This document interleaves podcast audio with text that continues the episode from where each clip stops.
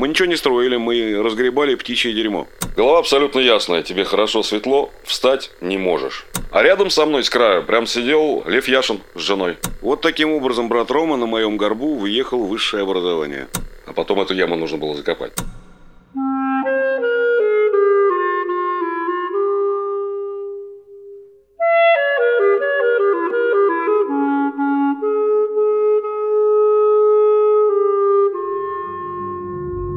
Здравствуйте, меня зовут Артур Шадрин, и вы слушаете подкаст «Перестройка», посвященный личным историям людей, которые произошли в 80-е годы 20 века. Приглашаю вас узнать о жизни наших с вами мам и пап, бабушек и дедушек, а может и вас самих. В шестом выпуске подкаста свои истории расскажут братья-двойняшки Роман и Дмитрий Андрющенко – Добрый день, меня зовут Роман Андрющенко, 1964 года рождения. Я представитель двойняшек. Здравствуйте, меня зовут Андрющенко Дмитрий, ровно того же года рождения. В 80-м мы заканчивали школу, но мы уже работали. Работали мы в летний период коллекторами геологоразведочной партии. Было это в Подмосковье. Что такое коллектор? Ну, от латинского слова «коллект» – «собиратель». На самом деле мы рыли окопы полного профиля, работали с геофизиками, э, с почвоведами. Для них мы отрывали глубоченные ямы, потом туда залазили специалисты, брали с разных слоев образцы и так далее. В этом заключалась наша работа. А потом эту яму нужно было закопать. А потом эту яму мы закапывали, да, это было очень смешно. Но за это лето мы научились как бы скоростному методу отрывания окопов. То есть мы достигли э, совершенства в том, что окоп полного профиля, даже глубже, мы вырывали за 40 минут. Да, ну 80-й год это была Олимпиада же. Тогда а, все нежелательные элементы из Москвы были удалены за 101 километр. Город был полупустой. Я помню яркое очень впечатление. В метро было народу мало. И а, объявление в метро было на двух языках. На русском и на английском. И тогда же в 80-м появились сигареты Marlboro, Camel, а, Newport. Да, вот эти финского производства. И появилась Pepsi Cola.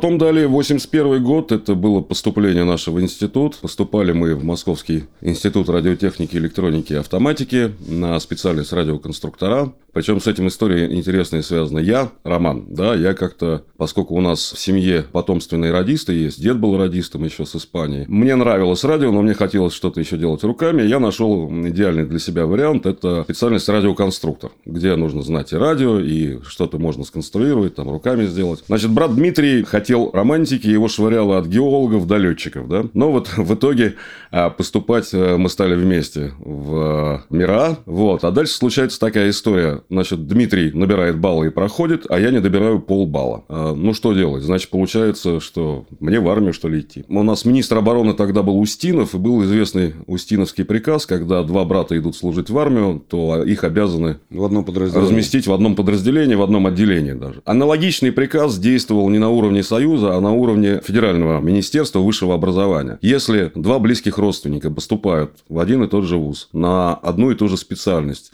и если один проходит а второй а, не проходит, но разрыв между ними не более одного балла, то институт обязан требовать дополнительное место. Но таким образом я был зачислен в институт, значит, Дмитрий 1 сентября, а я 8 сентября. Вот таким образом брат Рома на моем горбу выехал в высшее образование.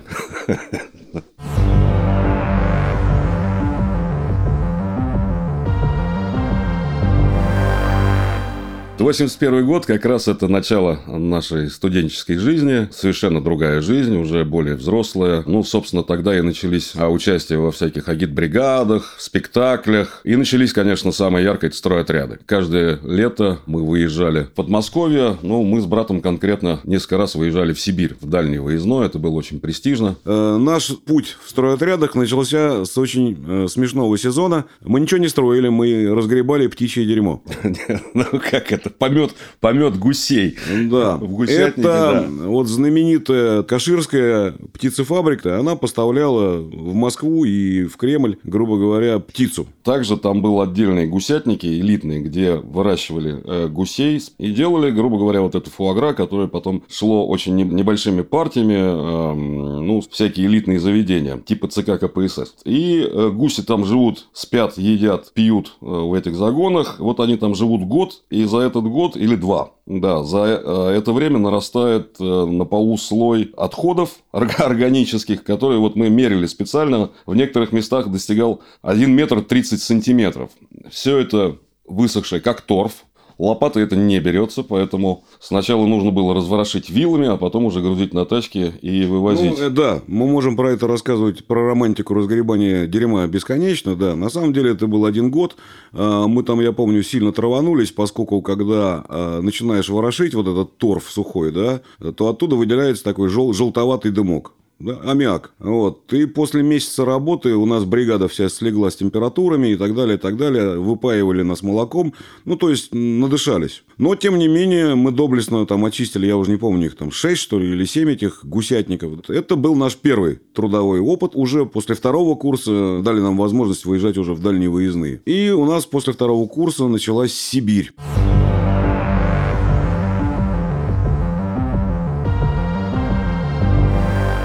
Вспоминается как раз первый наш выезд в Сибирь, Саянский алюминиевый завод, который только-только поднимались цеха. Мы его видели, поскольку он в степи, мы его видели километров, наверное, с 9 с подъездных путей, но все было как на ладони, все эти цеха. И тогда во всех газетах раструбили, был человек такой по имени а, Ипатов, Стахановец такой. Стахановцами называли советских рабочих, колхозников, инженерно-технических работников, которые многократно превышали установленные нормы производства.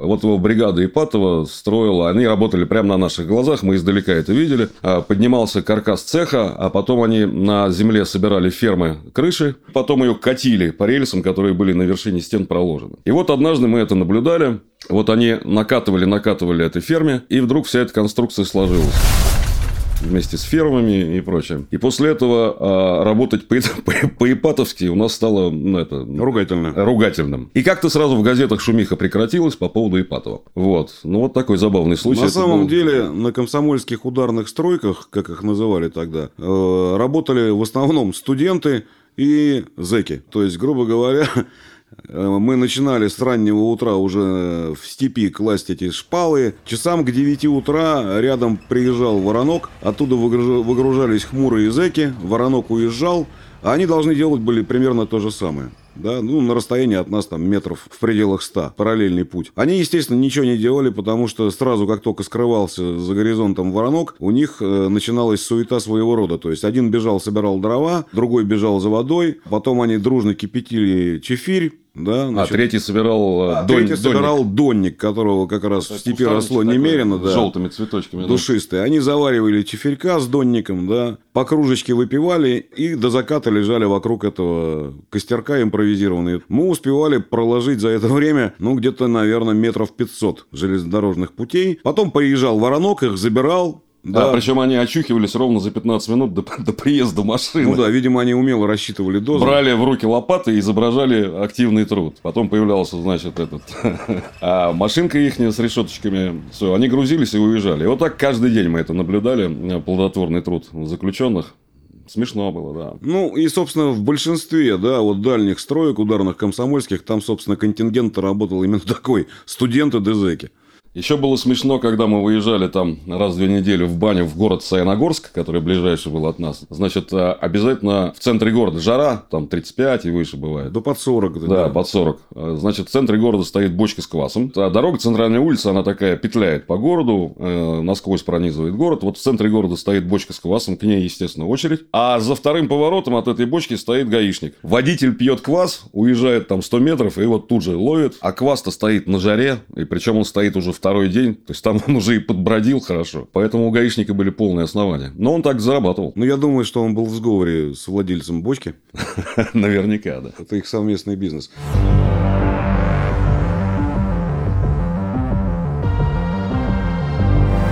Потом, если вернуться еще 84 год, да, у нас сухой закон-то, когда Горбачев ввел сухой закон, а видно было, что народ пьет, но откуда он это берет, было непонятно. Тогда вот я помню, первый раз мы попробовали а, местного сибирского творчества коктейль под названием «Восторг». По ощущениям, это когда ты выпивал Не, стакан... Не восторг, сюрприз. А, сюрприз, да, прошу прощения. Но это самогон же, да, а, видимо, это а, дрожжи, сахар, вода. Вот. Ну, настойные там на кедровых орешках. Там... Это кедровые орешки, это в лучшем случае. А так вообще для тех, кто делал на продажу, для забористости они настаивали на курином помете вещь получалась убойная. вообще убойная просто. То есть, этот помет он давал туда, я уж не знаю, но крепости добавлял здорово, и его по запаху не поймешь. Самогон, самогон. По ощущениям, это такая штука. Значит, ты э, сидишь, допустим, с сибиряками, с местными, выпил стакан, а голова абсолютно ясная, тебе хорошо светло, встать не можешь. Как только делаешь попытку встать, да. Все, оказываешься в астрал под, под столом, да. Забавный напиток, да. Вот, но это был сухой закон, а, то есть народ изгалялся как мог, естественно, сами варили, где-то доставали, там, я помню, в конце сезона, когда отряд все закончил, подписаны все наряды, все накладные, все, получили деньги, устраивался перед вылетом за ним банкет. Ну, отмечали как бы завершение сезона. Но у нас был закон, командир должен был достать к этому банкету, а, ну, ящик водки, чтобы народ погулял хорошо.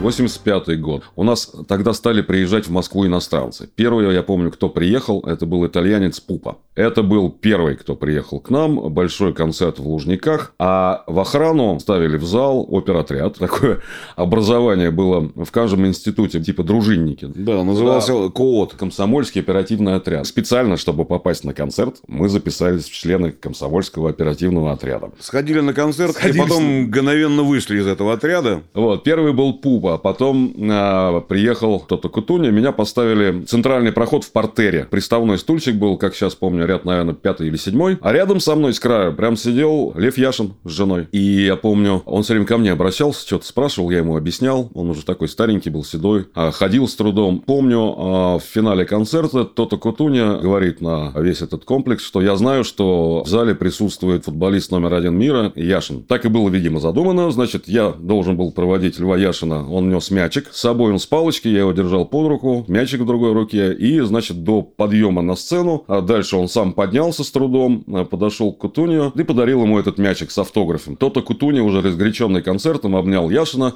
снял с себя потный галстук и повязал его Яшину, и все, и на этом и расстались. И, значит, э, возвращается Яшин на свое место, я его опять встречаю, провожаю, он матерится, как я не знаю что. Ну, короче, он счел этот подарок от Тота Кутуня оскорблением. У нас с братом началась тогда уже и концертная деятельность, то есть мы а, всегда выступали за институт дуэтом, да, тогда же были очень распространены всякие конкурсы между вузами, песенные, там, конкурс политической песни, допустим. Так повелось, что когда конкурс, мы с братом выходили защищать институт всегда, а у нас, по-моему, никогда и не было второго места. То есть, мы всегда выигрывали эти конкурсы. Короче, мы выигрывали очередной конкурс, а в жюри на тот момент этого конкурса сидел приглашенный известный поэт-песенник Андрей Лукьянов. Да, Андрей Глебович Лукьянов, который отметился уже там своим творчеством он писал и для Пугачевой, и для Понаровской. И он нас увидел и предложил сделать группу и так в свое время вот из нас троих, то есть он текст, наша музыка, аранжировка, появилась группа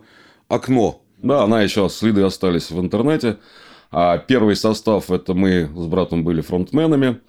Андрей Лукьянов писал тексты и как бы был продюсером. Мы гастролировали. Не, мы даже съездили на одни гастроли, ну, не, недалекие, да, на недельные нам удалось... Мы же работали инженерами на кафедре, да, как бы отрабатывали свое распределение. Тогда был такой термин. То есть, распределение – это когда, если государство тебя учит и платит тебе стипендию, то ты обязан, грубо говоря, отдать долг родине и три года отработать на том предприятии, куда тебя пошлют по распределению после института. И вот эти, когда гастроли начались, то есть мы все э, занимались музыкой в свободное от работы время. А здесь уже пошли пошли, у Лукьянова серьезные планы, то есть группа должна, естественно, гастролировать, э, нарабатывать свой имидж и так далее, и так далее. И деньги зарабатывать. И, ну, и деньги, естественно, чёсто. Да? То есть музыканта кормят гастроли. Отработали неделю, в общем, как бы все хорошо, все понравилось. Дальше начали группу уже предлагать там э, к другим гастролям, а нас уже руководство нашей кафедры не отпускает. То есть, ребята, типа, побойтесь Бога, мы вас на неделю отпустили, все. Ну, вот такая была история, да, группа «Окно». И к нам обратился администратор, говорит, ребят, вот есть выездной вариант программы «Поле чудес», ведет Влад Листьев, нужно музыкальные паузы. И мы с братом, значит, да, под это дело подписались. Деньги были очень хорошие. Опять же, при зарплате инженера тогда мы получали 130 рублей. Это инженер, а, по-моему, второй категории. За вычетом это было рублей 115 на руки чистыми. За вечер, ну, то есть, за выход в программе мы получали по 200 рублей. Поле чудес, вот телевизионный вариант, все его знают, там барабан стоит горизонтально. Был тогда вот придуман э, Владом гастрольный вариант. Барабан стоит вертикально, то есть его видит народ из зала, стадиона, крутится. И раунд, который мы видим по телевизору, там их три или 4 происходило этих раунда. То есть, они были минут по, там, ну, минут 25-30, да, раунд. А потом ровно такой же шел музыкальный или, ну, любой номер, который позволяет народу отдохнуть там и так далее, и так далее. То есть, музыкальные паузы. Ну, вот так мы познакомились с Владиком Листьевым. Мы, в общем, мы с ним крепко дружили, прям вплоть до его э, смерти. До его убийства, да. До его убийства. Гастрольный вариант программы «Поле чудес» отличался от телевизионного. Одним из главных отличий был способ подбора игроков. Первые три участника игры определялись случайным образом при помощи лототрона. Крутился барабан с шариками, выбирался ряд и место. Далее объявлялся аукцион, и четвертым игроком становился тот, кто предлагал большую сумму. И тут на сцену вызывают из зала, ну, лутатрон крутится, выбирают, и выходит огромный-огромный дядька, метра два с чем-то ростом, касая сажень в плечах. Там, кулаки, как кулаки, наши головы. Как, да. как наши головы, да. А Влад на него смотрит и хихикает, что-то как-то начинает какие-то сальные шутки отпускать. Мы стоим за сценой, за кулисами, боже мой, потому что сейчас вот он, этот дядька махнет один раз – и Владом просто унесут. Но дядька оказался как бы... Дяденька был, э, смущался, и его так грело то, что он стоит рядом с известным лицом из телевизора. Да, поэтому он не прореагировал на эти шутки. А, один раз была история, когда, опять же, там, там же, по-моему, где-то вот на, на югах, а, когда человек на суперигре выигрывает автомобиль. А автомобиля у организаторов не случилось. И срочно а зал ревет, все там аплодирует, мужику он выиграл. Автомобиль в студию. Автомобиль в студию, которого нет. И срочно организатор выводит этого мужика, того счастливого обладателя. Но там договорились, ему выплатили деньгами стоимость автомобиля. А, по-моему, Аки, что ли. Или Таврия, Таврия, да, точно Таврия тогда. Ну, такая была смешная история.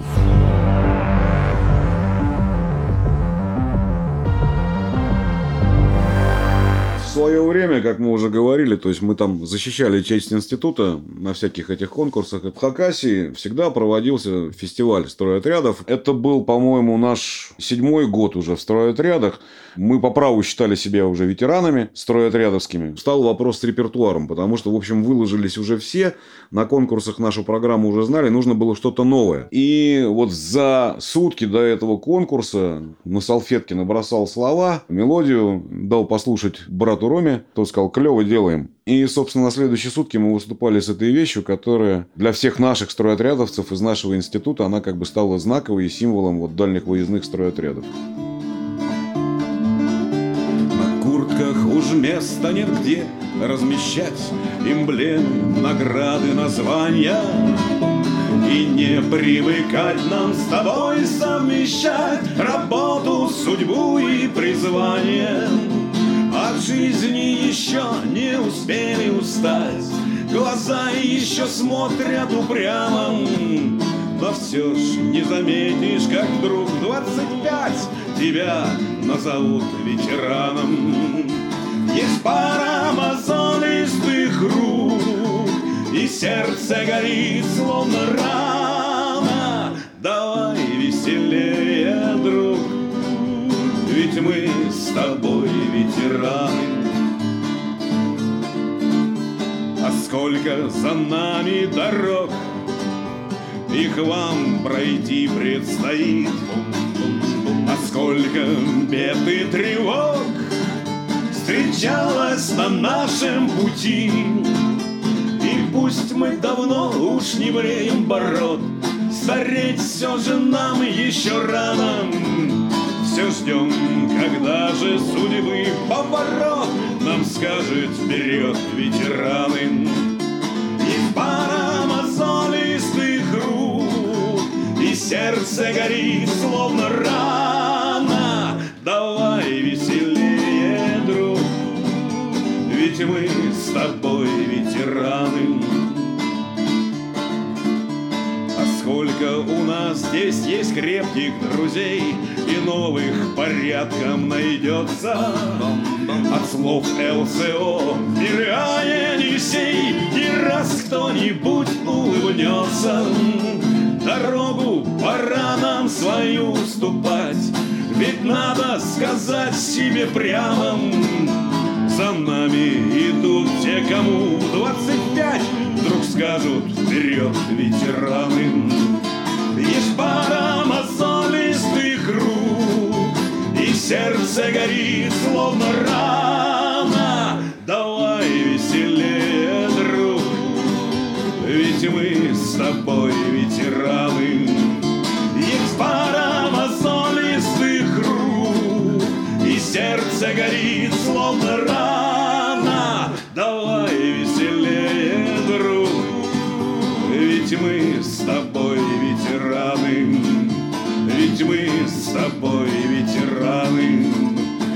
Ведь мы с тобой ветераны